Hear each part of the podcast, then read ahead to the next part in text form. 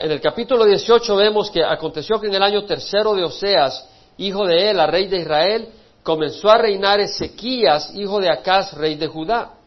Tenía 25 años cuando comenzó a reinar y reinó 29 años en Jerusalén. El nombre de su madre era Abi, hija de Zacarías.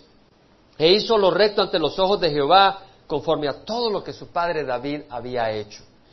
Vemos de que este hombre hizo lo recto ante los ojos de Jehová, como su padre David había hecho. Fue un hombre que en esa crisis, él entra, tiene 25 años, de 25 años era un jovencito y entra a reinar. ¿Y qué hace? Quitó los lugares altos, quitó los lugares altos donde habían establecido para quemar incienso a los dioses paganos, pero también los lugares altos que tenían para quemar incienso a Jehová. ¿Por qué? Porque Dios había establecido que solo había un lugar a donde quemar incienso en el templo de Dios. Entonces este hombre entró en serio. Teniendo 25 años hizo lo que nadie había hecho desde los días de David. Teniendo 25 años entró con una autoridad y dijo, aquí vamos a servir a Dios. Y derribó los pilares sagrados y cortó la acera, esta imagen de madera pagana, de manera que el culto a la acera era para buscar la, fertilidad de la tierra y de la mujer, pero él no quería nada con eso. Hizo pedazos la serpiente de bronce que Moisés había hecho. ¿Por orden de quién? Por orden de Dios. Porque hasta aquellos días los hijos de Israel la quemaban incienso y le llamaban Nejustán. Cuando estaban en el desierto, a punto de entrar a la tierra prometida, empezaron a, quejarse y a murmurar contra Moisés. Eh, aquí no hay agua, ya estamos, aquí, aquí, ya estamos cansados de esta comida. Estaban quejando del maná del cielo. Eh, nos han traído aquí a morir al desierto una vez más. Entonces Dios envió serpientes venenosas que los mordían y se morían. Entonces eh, Moisés clamó por el pueblo y Dios le dijo, haz una serpiente de bronce, ponla en una asta y la persona que mire la serpiente de bronce que ha sido mordida por la serpiente no va a morir, pero va a vivir por ver la serpiente de bronce. Esta serpiente de bronce, el bronce es un símbolo del juicio de Dios y la serpiente es un símbolo de Satanás. Entonces, ¿qué quiere decir? ¿Que mirarás a Satanás? No. Eso estaba apuntando, como lo dice el Evangelio de San Juan, hacia Cristo Jesús, que Él recibió el juicio de Dios por el pecado que Satanás trajo al mundo. Y Él murió en una asta, nuestro Señor Jesucristo, para que el que ponga su mirada en Él, como un siervo pone su mirada sobre su Señor, no como que alguien pone su mirada en Santa Claus, porque algunos ponen la mirada en Jesús como quien pone la mirada en Santa Claus, dame esto, dame el otro. Pero como cuando un siervo pone su mirada sobre su Señor y levanta la mano, rendido y en, espíritu de humildad, entonces eres salvo. Ese era el simbolismo. Ahora vemos que este hombre, eh, Ezequías, destruye la serpiente de bronce y Dios lo bendice por eso. ¿Por qué? porque la gente había convertido la serpiente del bronce, el instrumento que Dios usó, como un símbolo de adoración. Y sabemos de que los símbolos, los instrumentos que Dios usa, ya sean personas o cosas que Dios puede usar, por eso el Señor Jesucristo no se dejó hacer ninguna estatua cuando andaba en la tierra, ni existía fotografía en ese tiempo. Si hubiera querido Dios, la hubieran inventado en ese tiempo para que tuviera todo el mundo una foto de Jesús, pero no la hizo. ¿Por qué? Porque lo que Dios nos salva no es a través de la apariencia física de la nariz o de las orejas de su Hijo, sino a través de sus palabras que tienen vida eterna.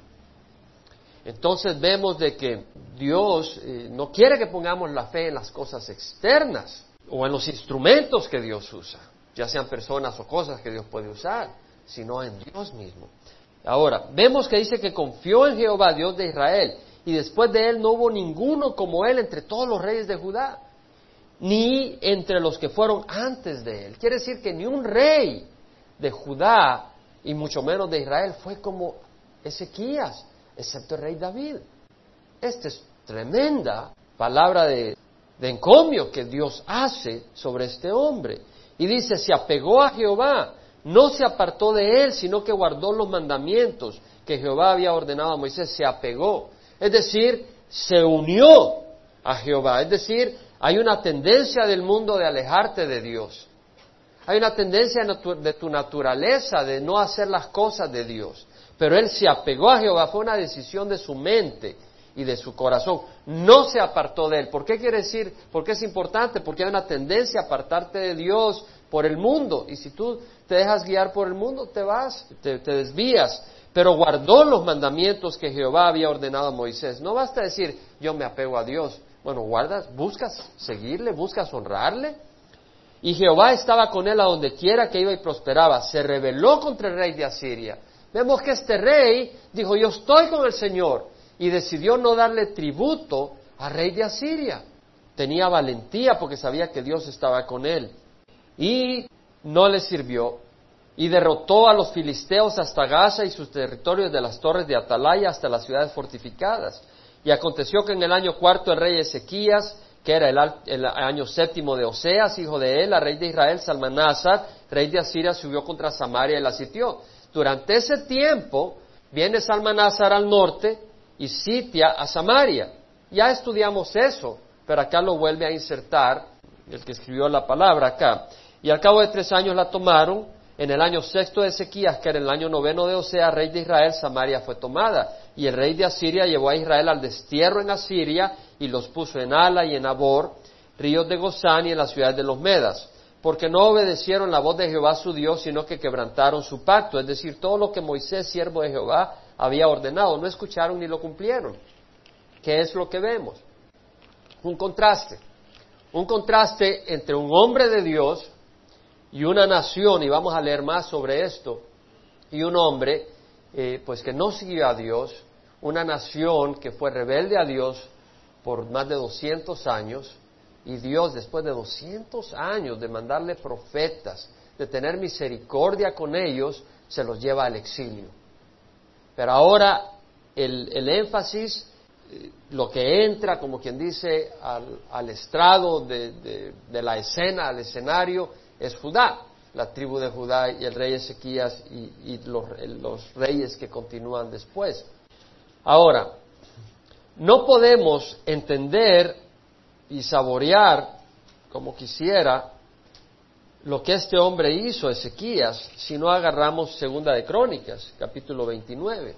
Yo les voy a invitar a que ustedes por su cuenta lean Segunda de Crónicas, capítulo 29, capítulo 30, capítulo 31 para agarrar un sabor, porque no me puedo tirar los tres capítulos acá ahorita, eh, para agarrar un sabor de lo que fue Ezequías, ese hombre de Dios.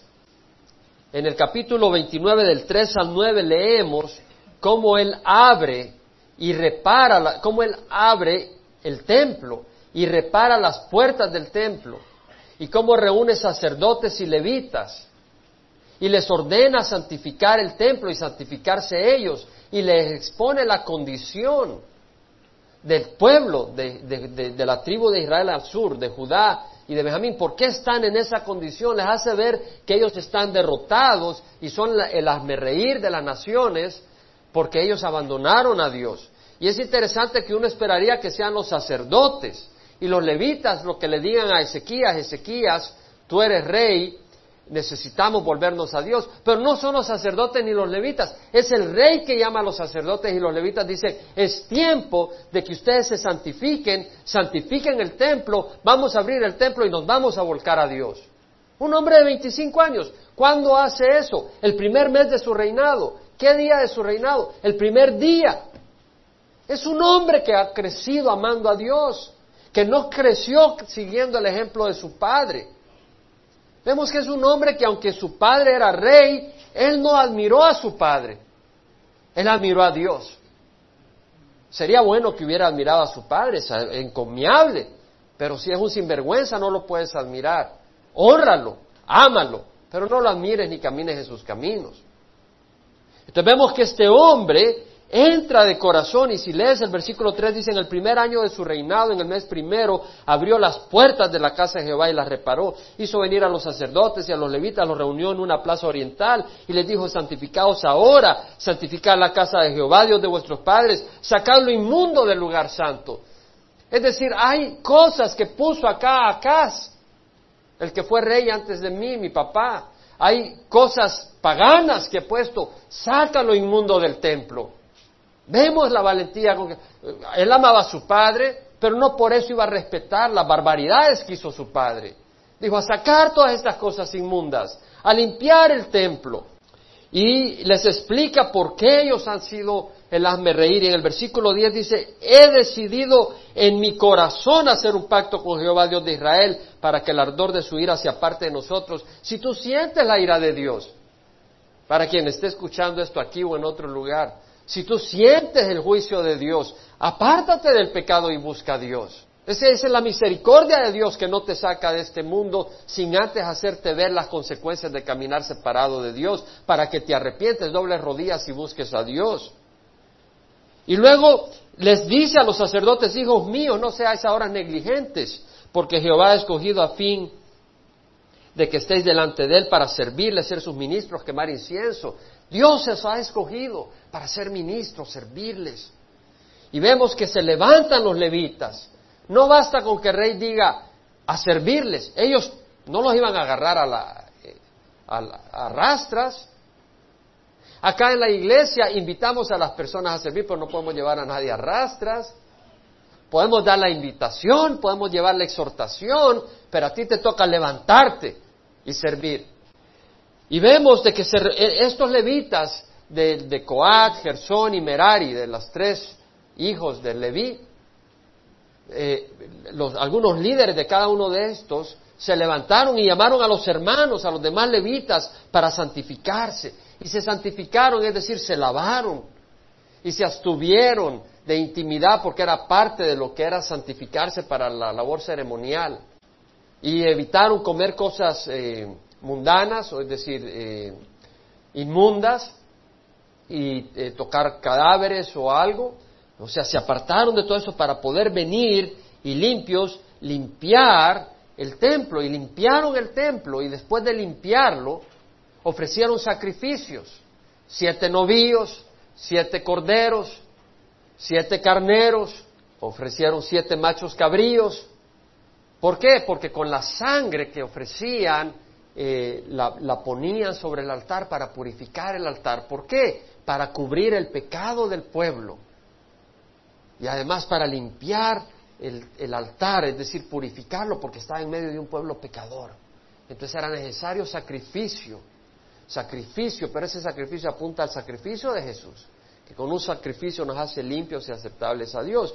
Entonces vemos estos sacrificios y después de purificar pone cantores para que canten alabanzas mientras el, holocausto está siendo quemado. Y eso lo puedes ver en el versículo 24 25, 26, 27 del capítulo 29 de Crónicas, según de Crónicas. Entonces estos sacan sus címbalos, sus arpas, los sacerdotes sacan las trompetas y con el sonido de trompetas y con címbalos cantan, cantan alabanzas.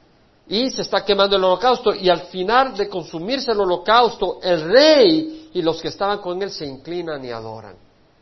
¿Por qué se inclinan y adoran?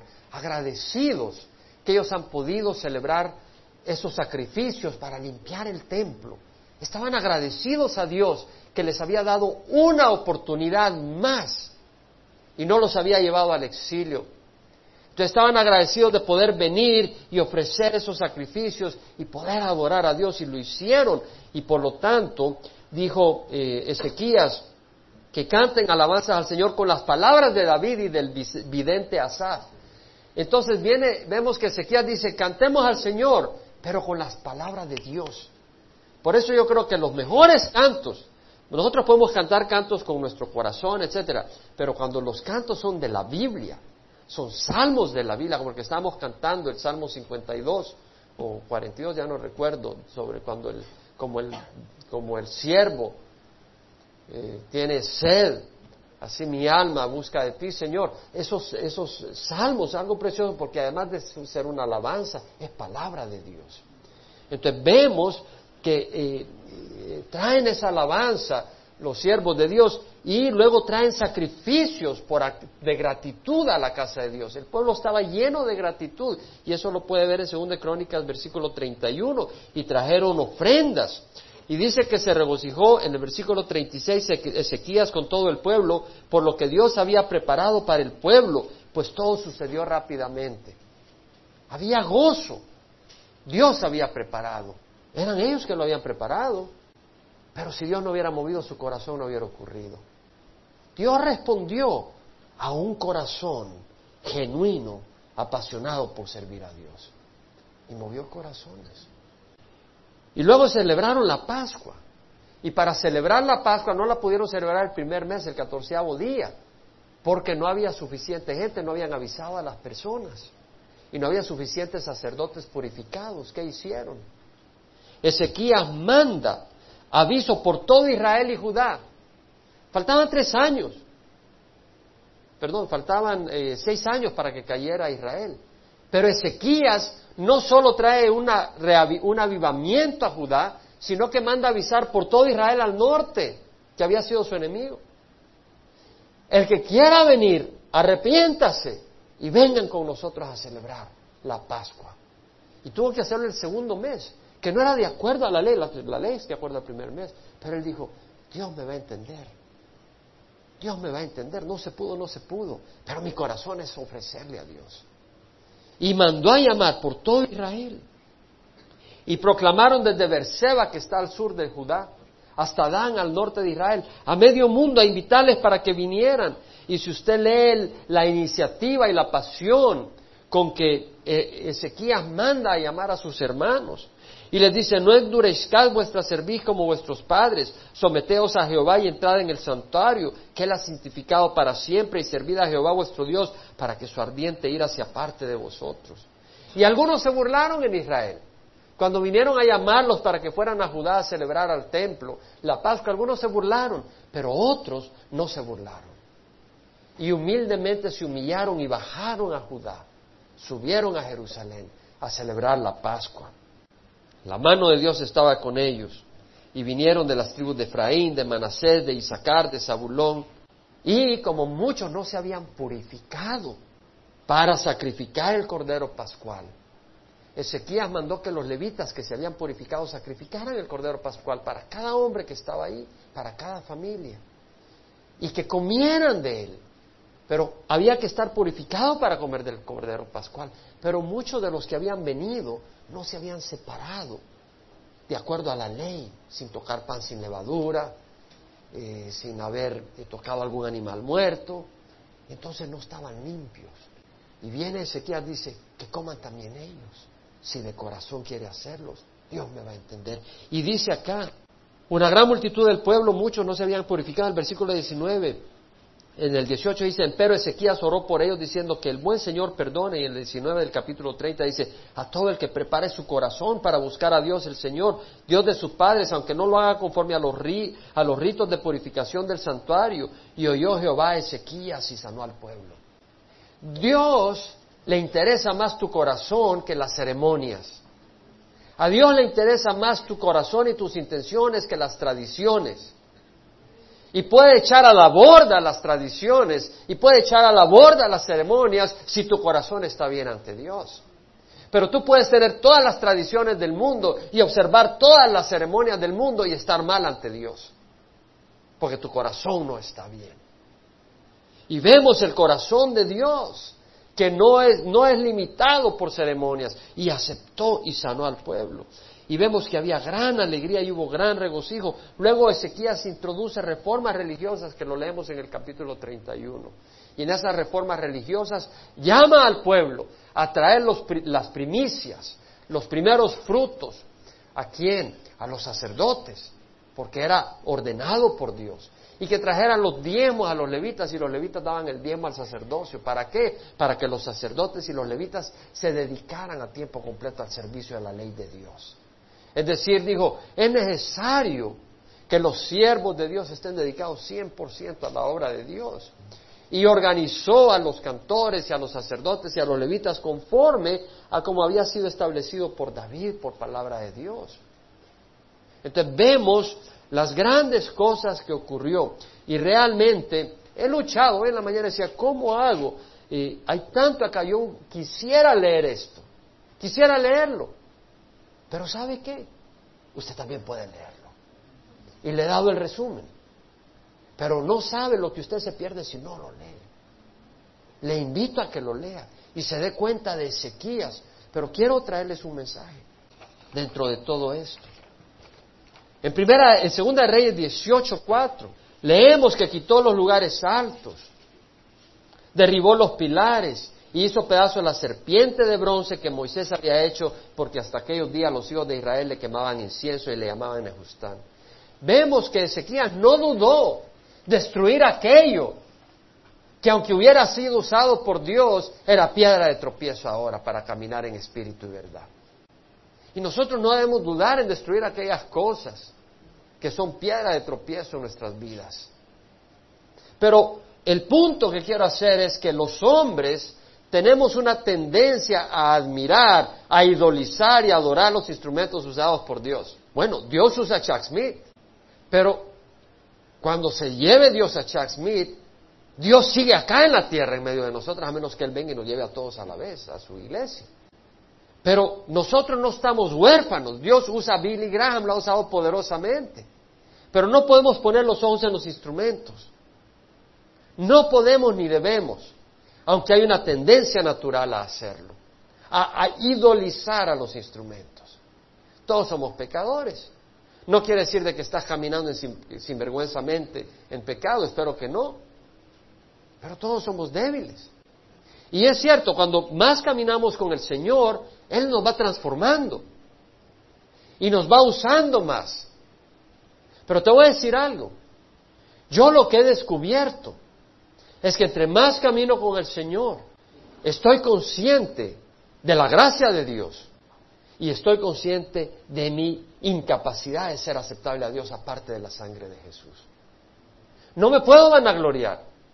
Entre más camino con el Señor me puedo, me puedo vanagloriar menos y dependo más de la gracia de Dios para servirle.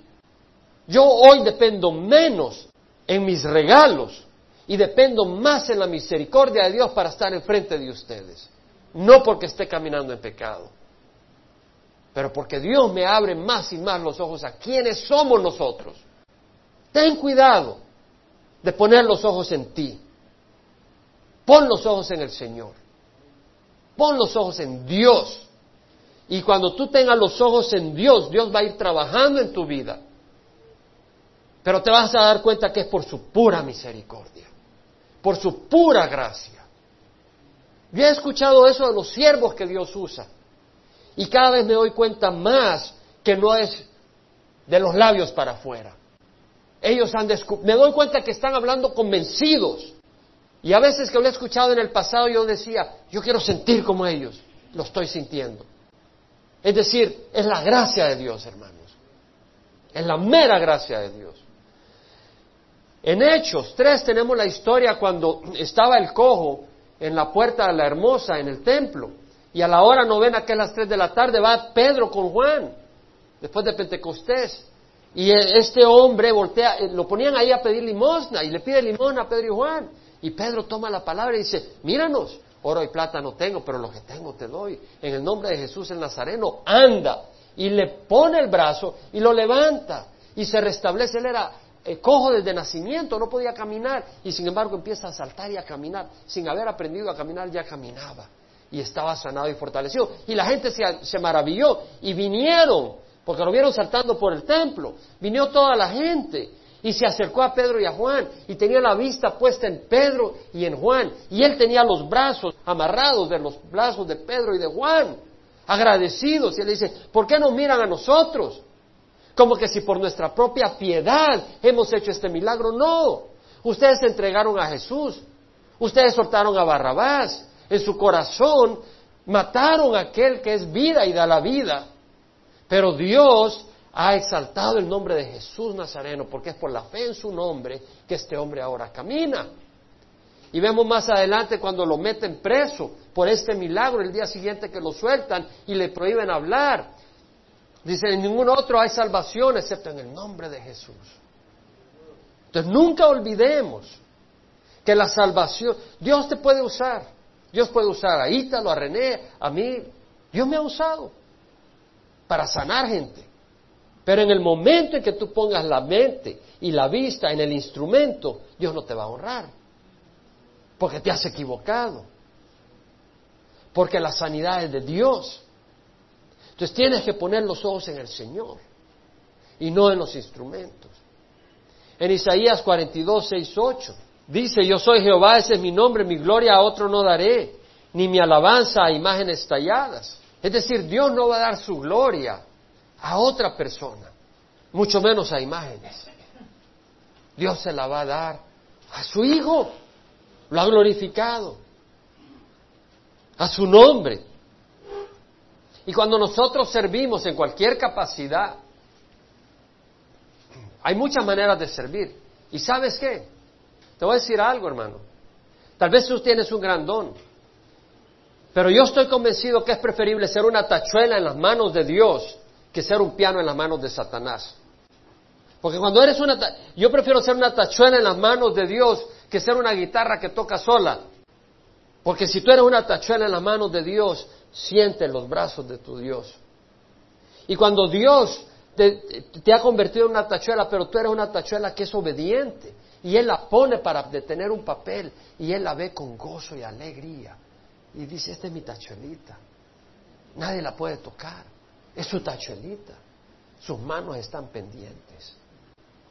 Entonces, en lo que sirvas, pero acuérdate que es por la gracia de Dios. Dice la palabra, ¿quién te distingue? ¿Qué tienes que no has recibido? Y si lo has recibido, ¿por qué te jactas como que si no lo hubieras recibido? Por eso es importante caminar en humildad cuando estamos sirviendo al Señor. En Efesios leemos que dice Pablo, hemos obtenido herencia, habiendo sido predestinados según el propósito de que aquel que obra todas las cosas conforme al consejo de su voluntad. Hay un Dios que está obrando todas las cosas, que está moviendo las cosas. Hay circunstancias que tal vez no te agradan, pero Dios las está moviendo para su propósito.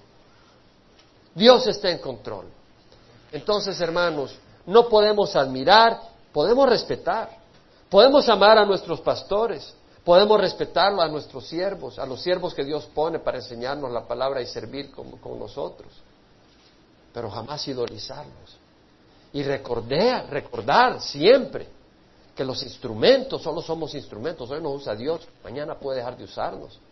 Tenemos que tener mucho cuidado. No idolicemos a los siervos de Dios, a los instrumentos de Dios. Sí, amémosle, sí, respetémosle, sí, honrémosle, eso es bíblico, usted puede leer en Hebreos. Segundo, Ezequías era un hijo de Acaz, que fue un rey malvado, pero él cambió de dirección. Él cambió de dirección y toda una nación fue impactada. Ahora, en Segunda de Crónicas, si usted se va a Segunda de Crónicas, capítulo 30, versículo 9, está hablando Ezequías y aquí le está hablando para la celebración de la Pascua a todo el pueblo, no a los sacerdotes, sino a toda la nación. Le dice, si os volvéis a Jehová, vuestros hermanos y vuestros hijos hallarán compasión delante de los que llevaron cautivos y volverán a esta tierra. Es decir, si se vuelven a Dios, Dios tendrá compasión de ustedes. Aún a los que se fueron cautivos, Dios los va a traer, porque Jehová vuestro Dios es clemente y compasivo, y no apartará su rostro de vosotros si os volvéis a Él. Tenemos un concepto equivocado de Dios. Dios no está ahí para destruirnos. Dios está ahí para levantarnos porque Él nos ama. Tú busca a Dios. Cae siete veces, siete veces ven al Señor. Satanás quiere que cuando caiga la primera vez te vayas alejándote de Dios. Esa es la voz de Satanás. Eso fue lo que hizo Judas. Y se ahorcó. Pedro, ¿qué hizo? Regresó. ¿Qué dijo el Señor a Pedro? siete veces, siete veces setenta perdona a tu hermano. ¿Por qué? Porque yo te perdono siete veces setenta, Pedro. Ese es el amor de Dios.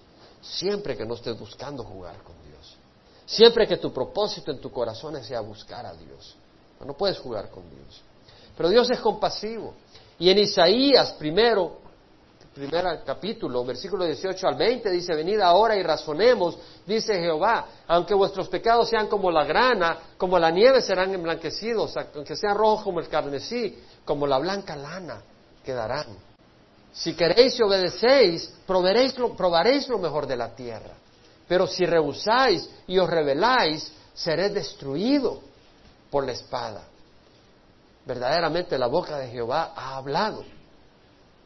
¿Qué está diciendo el Señor a través de Isaías? Que aunque vuestros pecados sean como la grana, como la granadilla roja, como el tomate, como la sandía roja por adentro, que sean rojos como la sangre, serán blancos como la blanca lana, como la nieve, serán blancos. Ese es el deseo de Dios. Dice, razonemos, venid, cambia. Y eso fue lo que hizo Ezequías. Dios demuestra, en Romanos leemos que Dios demuestra su amor para con nosotros en que siendo aún pecadores, Cristo murió por nosotros. Entonces, mucho más, habiendo sido justificados con su sangre, seremos salvos de la ira de Dios por medio de él. Yo he estado meditando en este versículo días.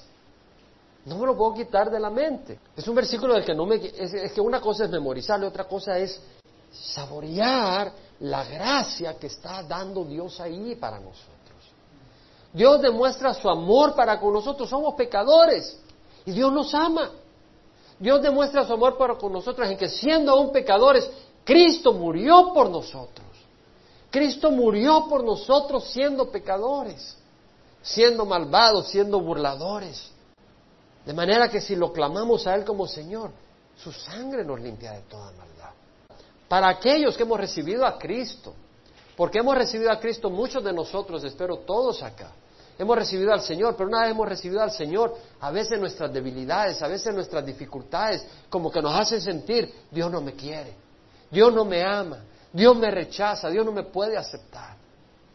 Y el Señor nos dice en Romanos 5, habiendo sido justificados con su sangre, ¿cuánto más seremos salvos de la ira de Dios por medio de Él?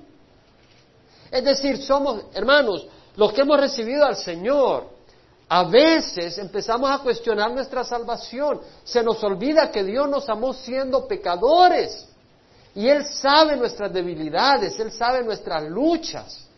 Y mientras tú realmente quieras servir a Dios, quieras seguir a Dios, aunque estás lleno de imperfección, Dios te justifica. Y seremos salvos de la ira de Dios por medio de Él. No esperes ira. Espera las promesas de Dios para su pueblo que se reciben por su gracia, no porque lo merezcamos. Ahora vemos que Ezequías fue un hombre que entendió eso. Y, Judá estaba derrotada, había idolatría, el templo estaba cerrado, pero vemos que Ezequías da vuelta y dice, vamos a volcarnos al Dios de nuestros padres y vamos a servir a Jehová. Y vamos a confiar en la misericordia de Dios. Eso es lo que predicó Ezequías. Dios es compasivo y misericordioso. Volvámonos a Dios, que Dios nos va a bendecir. Eso fue lo que Ezequías dijo. Y en Segunda Crónica leemos 16.9, porque los ojos de Jehová recorren toda la tierra para fortalecer a aquel cuyo corazón es suyo. Dios quiere fortalecerte. Dios no quiere que los suyos anden todos debilitados. Dios quiere fortalecerte, pero tienes que entregarle tu corazón. Ezequías fue un hombre valiente y fuerte. ¿Por qué? Porque le entregó su corazón a Dios. Él sabía que era, el pueblo estaba en pecado, él sabía que había idolatría, pero él dijo, quiero servir a Dios. En Efesios dice el Señor, fortaleceos en el Señor y en el poder de su fuerza. ¿Por qué va a decir Dios, fortaleceos en el Señor y en el poder de su fuerza si Él no te va a fortalecer? Y si no hay fortaleza en Él. Fortaleceos en el Señor y el poder de su fuerza. No tenemos que andar arrastrándonos. No necesitamos andar arrastrándonos. Dios nos dice, fortaleceos en el Señor y el poder de su fuerza. Podemos fortalecernos.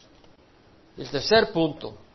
Ezequías fue un joven rey de 25 años. Si usted se va a Segunda de Crónicas 29, vea cómo se dirige a los sacerdotes. Un joven de 25 años. Ahí habían líderes, habían sacerdotes de 30, 35, 40 años este joven empieza a reinar y mire cómo se dirige a los sacerdotes en el versículo 11 del capítulo 29. Hijos míos, hijos míos, no seáis negligentes. Hermano, no sea negligente en la obra del Señor. No seáis negligentes, porque Jehová os ha escogido a fin de que estéis delante de Él, para servirle, para ser sus ministros y quemar incienso. Pero ¿cómo empieza Ezequías? Hijos míos, ¿Qué autoridad para llamar a los demás sacerdotes hijos míos? Tiene que tener mucha autoridad. Pero él la tenía. ¿Por qué? Sabía que Dios estaba con él. Sabía que estaba haciendo la voluntad de Dios. ¿Cuál es la voluntad de Dios? Arrepentirse, caminar en la luz de Dios. Primera Timoteo 4:14, no dejes que nadie menosprecie tu juventud. Antes bien sé ejemplo de los creyentes de conducta, fe, amor y pureza. Entonces, independiente de la edad. Esa es una invitación, una exhortación a los jóvenes, a servir a Dios, a no traer vergüenza al nombre de Jesús. No solo a los jóvenes, sino a los mayores también. A servir a Dios y no traer vergüenza al nombre de Dios. En primera de Juan, capítulo 2, versículo 12, Juan dice, os escribo a vosotros hijos porque vuestros pecados han sido perdonados por su nombre. Vemos cómo Dios nos dice constantemente que Él nos perdona. Versículo 13, os escribo a vosotros padres porque conocéis al que ha sido desde el principio. Os escribo a vosotros jóvenes porque habéis vencido al maligno.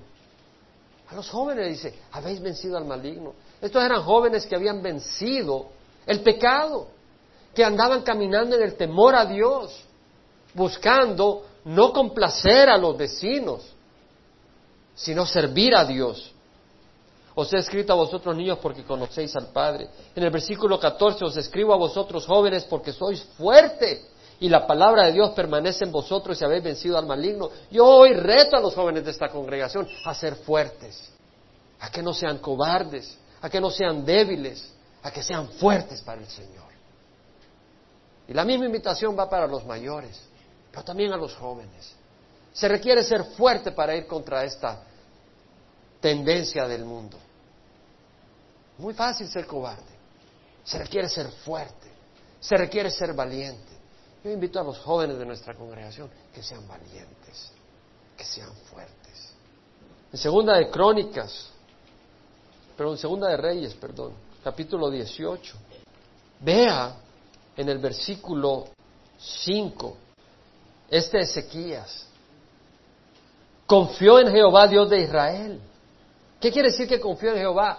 Que él creyó que Dios podía sostenerlo y protegerlo cuando Asiria era un enemigo formidable. Los arameos lo habían dado una gran paliza a Judá. Los israelitas le habían dado una gran paliza a Judá.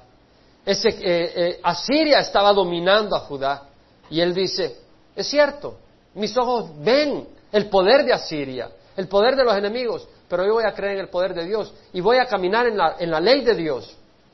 Y confió en Dios. Y después de él no hubo ninguno como él entre todos los reyes. Vemos que confió y obedeció a Dios. Tú hoy puedes confiar en Dios o confiar en tu profesión, en tu negocio, en tu apariencia, en lo que sea. Y hoy te invito a confiar en Dios. Dios puedes confiar en Él. En segunda de Crónicas, más adelante, versículo, capítulo 29, leemos que hizo venir a los sacerdotes y a los levitas y los reunió en la plaza oriental. ¿Qué hizo? Para empezar la santificación. Los reunió. Quiere decir que el pueblo estaba unido. Quiere decir que es necesario estar unidos. Hay división, hay tendencias a la división. Yo escucho, me doy cuenta que a veces pasan cosas, pasan situaciones que provocan que nos sintamos inquietos. ¿Qué hacemos con estas cosas? ¿Las enterramos y nos unimos o las alimentamos y nos desunimos? Cada uno de nosotros tiene la libertad de o caminar en la carne o caminar en el Espíritu. Necesitamos la gracia de Dios para caminar unidos y debemos ejercitarla. Y cuando sentimos que hay algo que trae división, tú o eres objeto de división o eres objeto de unión. Depende de cómo respondes a ello. Nunca te olvides de eso. Y cuando eres objeto de división, acuérdate que no eres objeto de división de una organización, sino del cuerpo de Cristo. Y más te vale que lo consideres en el temor de Dios. Veamos en el versículo 5 que los ordena a los sacerdotes y a los levitas a santificarse. Ezequías entendió lo que demandaba el caminar con Dios, santificarse. Primero los levitas se santificaron, se lavaron, consagrarse. Santificarse es consagrarse, separarse para los propósitos de Dios. Entendió que los sacerdotes y los levitas tenían que lavarse y apartarse de lo inmundo. Nosotros tenemos que apartarnos. De... Tú quieres avivamiento, tú quieres ver grandes milagros y poderes, pero tú no estás dispuesto a santificarte. Son incompatibles, hermanos. Tú no puedes ver el poder de Dios y los placeres de Satanás y caminar mano a mano. Tienes que escoger. Tienes que escoger. Si caminar en este mundo disfrutando el placer del mundo y luego irte al infierno. O caminar en este mundo sirviendo a Dios y luego gozar de la remuneración y del placer que viene de Dios, que ese eterno y nadie te puede quitar. Tú tienes que escoger. También entendieron que había que hacer sacrificios. ¿Se acuerda que sacrificaron siete novillos, siete corderos, siete carneros, siete machos cabríos? Entendía que había necesidad de un sacrificio para ser limpios. Nosotros tenemos un sacrificio, el de Cristo Jesús. Y además entendieron que había que sacar lo inmundo del templo. Saca lo inmundo, saca las revistas que no son buenas. No veas programas que no sirven. ¿Sabe qué, hermanos? Yo he dicho eso por años desde que predico en esta iglesia. Y sé que en muchos hogares ven basura. Perdóneme que se lo diga, aunque sea la última vez que usted viene a esta congregación. Pero se lo voy a decir. Cuando coseche el fruto, no busque a quién culpar. Véase en un espejo. Segunda de Crónicas, capítulo 31, versículo 20 y 21. Así hizo Ezequías por todo Judá, y él hizo lo bueno, lo recto y lo verdadero delante de Jehová su Dios. Y toda obra que emprendió en el servicio de la casa de Dios por ley y por mandamiento, buscando a su Dios, lo hizo con todo su corazón y prosperó. Yo le invito, vamos a pararnos, yo le invito a una renovación en su vida. Dios es un Dios compasivo, Dios es un Dios clemente, Dios perdona.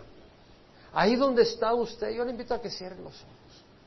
Yo le invito a que usted de corazón haga un voto de servir a Dios. Y de hecho, si ese es el deseo suyo, pase al frente y hágalo público y no se avergüence. Yo hoy le invito a que haga su voto. Yo quiero servir a Dios. No lo dude dos ni tres veces. Si de corazón tú quieres servir al Señor. El Señor nos dice qué es lo que tenemos que hacer. Dice que debemos de santificarnos, lavarnos. Hoy la palabra de Dios nos ha lavado. Tú has venido hoy, la palabra de Dios te lava. Hoy te has lavado. Hoy necesitas un sacrificio, porque sin sacrificio no eres aceptable. Yo te digo que ese sacrificio es el de la sangre de Cristo Jesús. Hoy ven y di, quiero ser cubierto por la sangre de Jesús. Si nunca has recibido a Jesús, recíbelo hoy, pasa al frente. No te avergüences. Rompe si has tenido mal ejemplo de tus padres y antepasados. Hoy decide caminar santamente y quita lo inmundo. Tal vez ha habido algo inmundo en tu corazón. Tal vez sabes que hay inmundicia en tu vida. Ofrécela al Señor y dile, Señor, aquí te la presento, lávame. Ahí donde estás. Ahí donde estás. Háblale a Dios. Háblale a Dios. Dile, Señor, límpiame.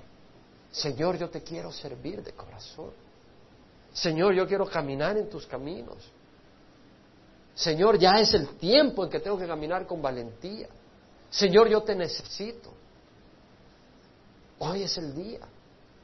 Ezequías estaba en una crisis, tal vez tú estás en una crisis como la de Ezequías.